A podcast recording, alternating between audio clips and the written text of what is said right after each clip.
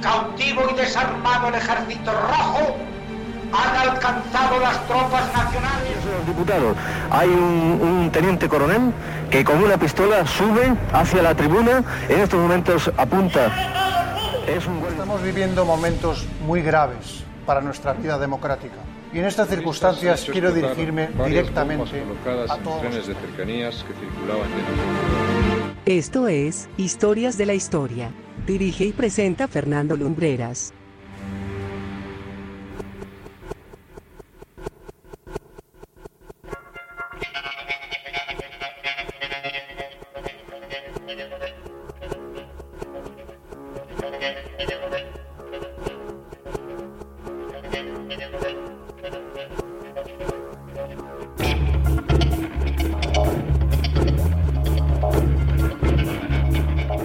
Muy buenas noches amigos y bienvenidos una semana más a Historias de la Historia en la sintonía de Viva Radio.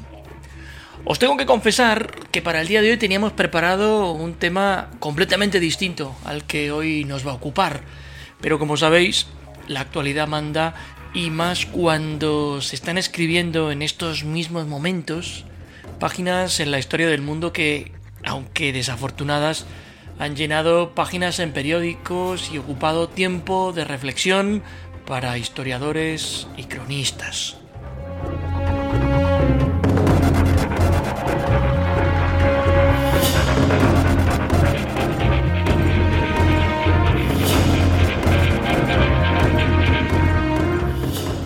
Habían pasado unas pocas horas desde que emitíamos el último programa de Historias de la Historia. Estábamos ya inmersos en la subida del podcast y todo cuando un teletipo nos llegaba a la humilde redacción que tenemos para anunciarnos que milicianos de la organización fundamentalista Hamas estaban lanzando miles de proyectiles contra territorio israelí en lo que parecía ser una más de las incursiones de los fundamentalistas islámicos en suelo hebreo. Medida que avanzaban las horas, que amanecía en España y que íbamos recibiendo datos, se actualizaba todo, ¿no? Acerca de lo que estaba pasando, nos fue quedando claro que no estábamos ante una nueva intifada ni nada por el estilo. Y este hecho llegó cuando el propio primer ministro israelí Benjamin Netanyahu decretaba el estado de guerra y ordenaba las pertinentes movilizaciones militares para el combate. Por si el mundo como tal no tuviese suficiente con el conflicto en Ucrania que pone de manifiesto la sinrazón de políticos con poder, teníamos una nueva guerra declarada.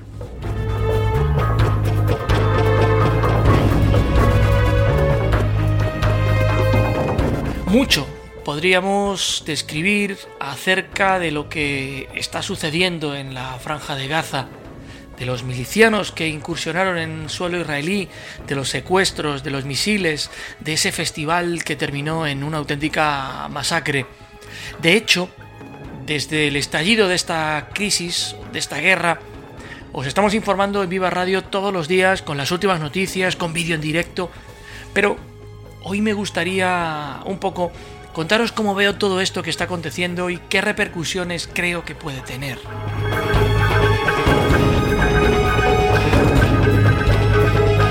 Si hacemos un poquito de ejercicio de historia, nos encontramos con que en el año 1978 se firmaron los acuerdos de Camp David entre Egipto e Israel con Estados Unidos como mediador.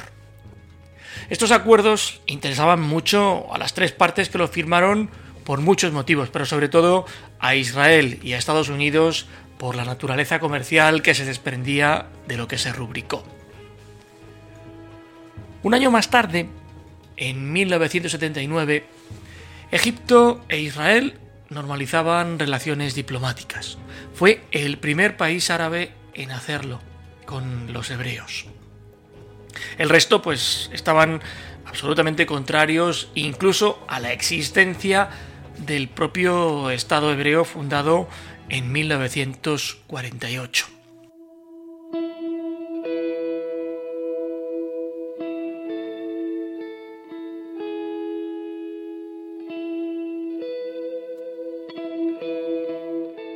Los acuerdos de Camp David trajeron dos aspectos fundamentales. El primero fue que Israel renunció a la península del Sinaí a favor de Egipto, que había venido controlando desde la guerra de los seis días, y el país del Nilo dejó paso libre a barcos israelíes a través del canal de Suez. La guerra de los seis días, de la que ya os hemos hablado en este mismo programa en épocas anteriores, se había librado en 1967, como os decía, y se había iniciado con un ataque sorpresa de las Fuerzas Armadas israelíes que terminaron finalmente ganando esa guerra en poco menos de una semana. Aunque las relaciones entre Egipto e Israel, como digo, se normalizaron en 1979, lo cierto es que otros países vecinos al Estado hebreo tardaron tiempo en establecer acuerdos diplomáticos. Jordania, sin ir más lejos, lo hizo en 1994 en un acuerdo casi podríamos decir que histórico que firmó el entonces rey Hussein.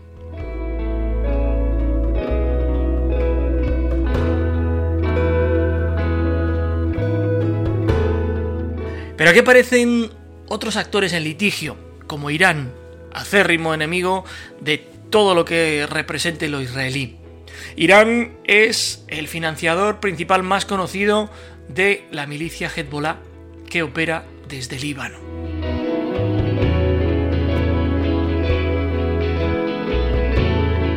El pasado mes de agosto, y cito informaciones que se han publicado en varios medios de comunicación, entre ellos en The Wall Street Journal, tenía lugar una reunión absolutamente secreta, casi podríamos decir que clandestina, entre representantes del régimen de los ayatolás con miembros de la cúpula de Hamas.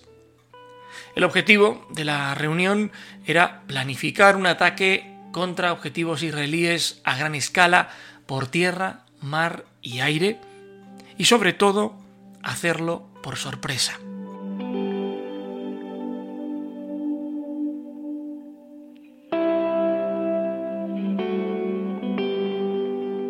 El ataque, de todas maneras, tenía otras lecturas. Tenía que suponer un aviso para esas otras naciones árabes que tenían o tienen pensado establecer relaciones diplomáticas con Israel, poderosas potencias como Arabia Saudí, pero también países de segundo nivel en política internacional como Marruecos, de que cuidado, de que cuidado.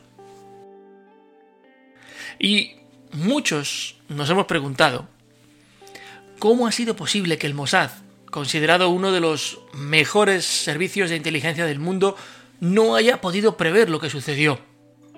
Los tentáculos de los espías israelíes se han extendido también por Palestina. Se han curtido en años y años de episodios cruentos. Tienen una excelente financiación. No en vano el Mossad es el artífice del famoso Pegasus, el software de espionaje del que más se ha hablado en los últimos tiempos. Pero ¿qué pasó para que no vieran venir lo que ha sucedido?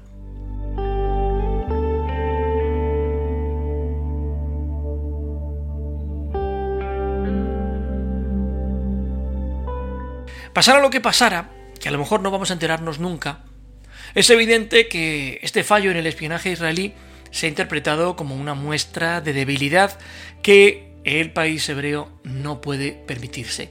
Sobre todo cuando tiene tantos enemigos en la zona que manifiestamente han jurado hacerle desaparecer de la faz de la tierra. Es por eso que la respuesta ha sido, está siendo contundente y hasta podríamos decir que propagandísticamente la esperada.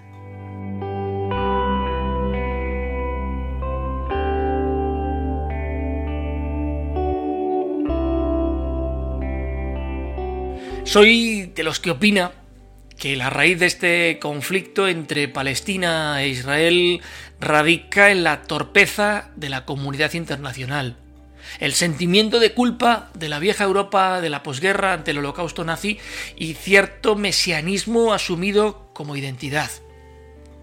Cuando en 1948 se fundó el Estado de Israel y el país fue, poco a poco, anexionándose territorios por la fuerza de las armas, echando a gente de sus casas, Pocos alzaron la voz. Muchos callaron ante una injusticia cuyo precio se está pagando hoy, mucho tiempo después.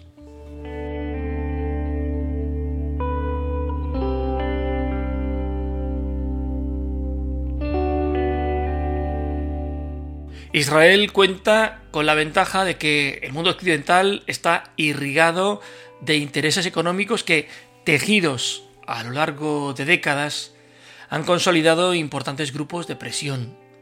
En ese sentido, han sabido construir los cimientos de sus alianzas con el tiempo y el dinero. Lo que aún no me explico es por qué ese afán de considerar a los palestinos que ya vivían ahí antes de Israel como enemigos a exterminar, acercar en guetos entre muros y alambradas.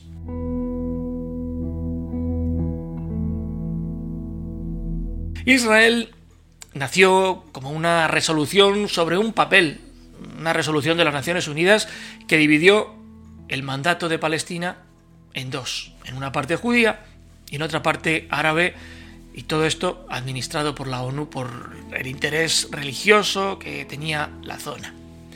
Pues bien, la tarde del 14 de mayo de 1948 Ben Gurión alza la bandera con la estrella de las seis puntas en Tel Aviv y proclamaba abiertamente el nacimiento del Estado de Israel. Nadie se molestó entonces en consultar a los palestinos que vivían en lo que por un papel sería otro país. Se asumió y ya. Entonces era evidente que el mundo árabe iba a salir en defensa de los palestinos a los que habían despojado de su territorio.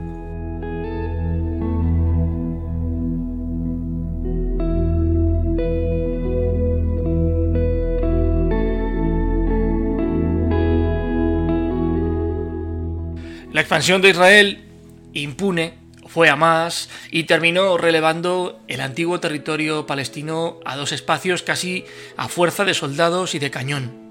Solo quedaron Gaza y Cisjordania.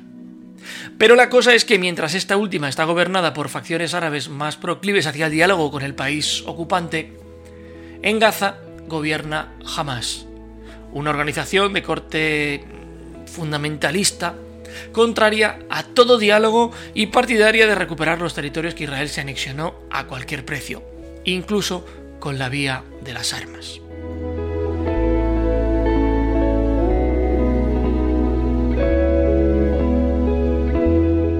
Hamas se fundó en el año 1987 tras una escisión del grupo denominado Hermanos Musulmanes. En su carta fundacional de entonces especificaba que su fin era la creación de un Estado islámico en los territorios comprendidos en lo que hoy es Israel, Gaza y Cisjordania, y que tendría su capital en Jerusalén. Pero en el año 2017, aquella carta fundacional de Hamas se modificó sustancialmente. Y pasaron de hablar de la proclamación de un Estado islámico a un Estado palestino soberano e independiente con Jerusalén como capital según las fronteras que existían en el año 1967.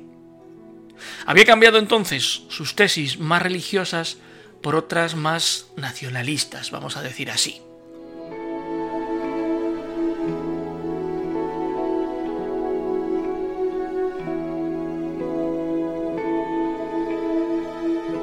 Integrada por unos 20.000 hombres, Hamas no es solo una milicia de guerrilleros armados. Está fuertemente arraigada en la sociedad palestina.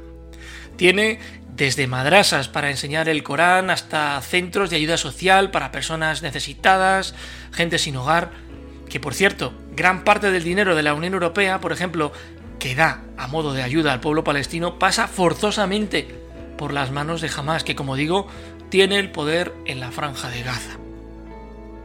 Ahora bien, podéis pensar, ¿está financiando la comunidad internacional el terrorismo de Hamas?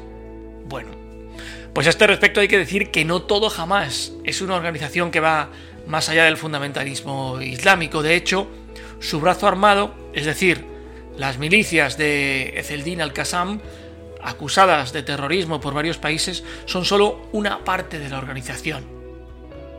Israel, de hecho, fue la mayor responsable de la creación de Hamas y lo hizo para debilitar el poder de la otra gran organización de Palestina, la OLP del todavía recordado Yasser Arafat.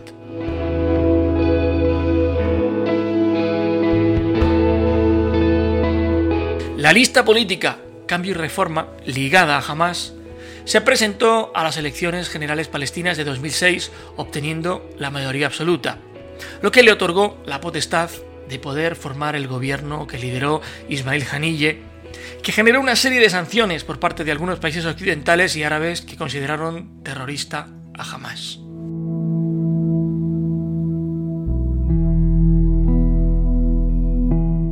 Tras una serie de enfrentamientos y de tensión creciente con su rival, con Al-Fatah, en donde está la OLP, en 2007 las organizaciones armadas leales a Hamas en la franja de Gaza terminaron por expulsar del territorio a los partidarios del Fatah y se hicieron con el control total de la franja. Desde entonces hasta 2017, Hamas asumió el gobierno de la franja de Gaza, mientras que su rival político mantenía el control de Cisjordania.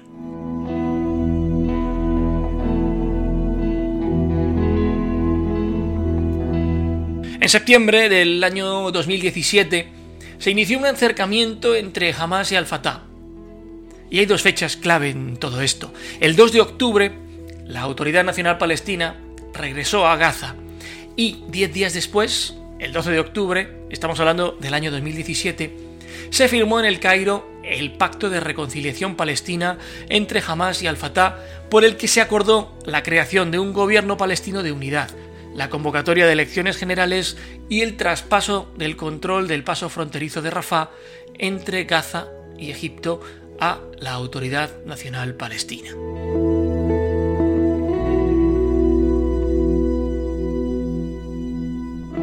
El gobierno de Hamas en Gaza ha estado sometido desde 2007 a un bloqueo por parte de Israel y de Egipto que impide la entrada de alimentos, medicinas, material de construcción, armas y otros productos en territorio gazatí.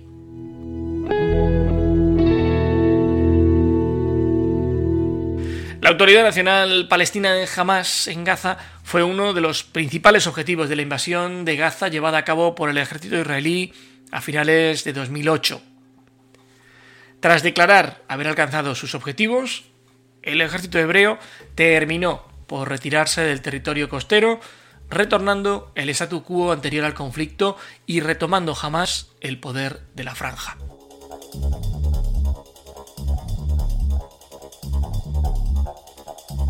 Y así llegamos al punto en que nos encontramos en este momento contándote que están cayendo cohetes y misiles, que sigue habiendo israelíes secuestrados, y que el drama de la violencia sigue salpicando a ambos bandos, actualizando las cifras de víctimas con dramáticos guarismos.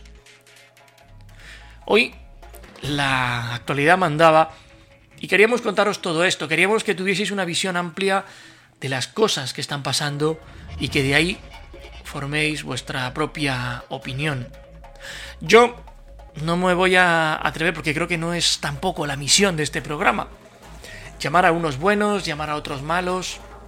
No es eso, no se trata de eso.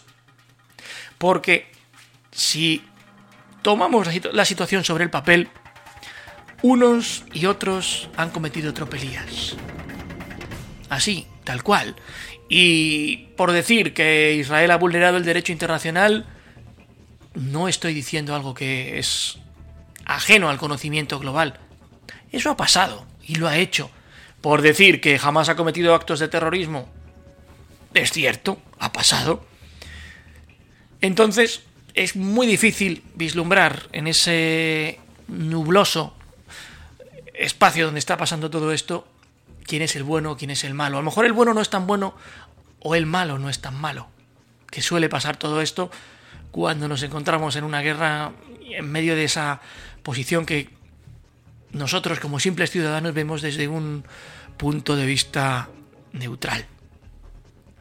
Nosotros nos vamos, pero no sin antes recordaros que en el portal del programa tenéis todos los podcasts emitidos y un buen número de vídeos a modo de contenido extra. Gracias por estar ahí. Regresamos la próxima semana. Hasta entonces, como siempre, desde Madrid, muy buenas noches y buena suerte.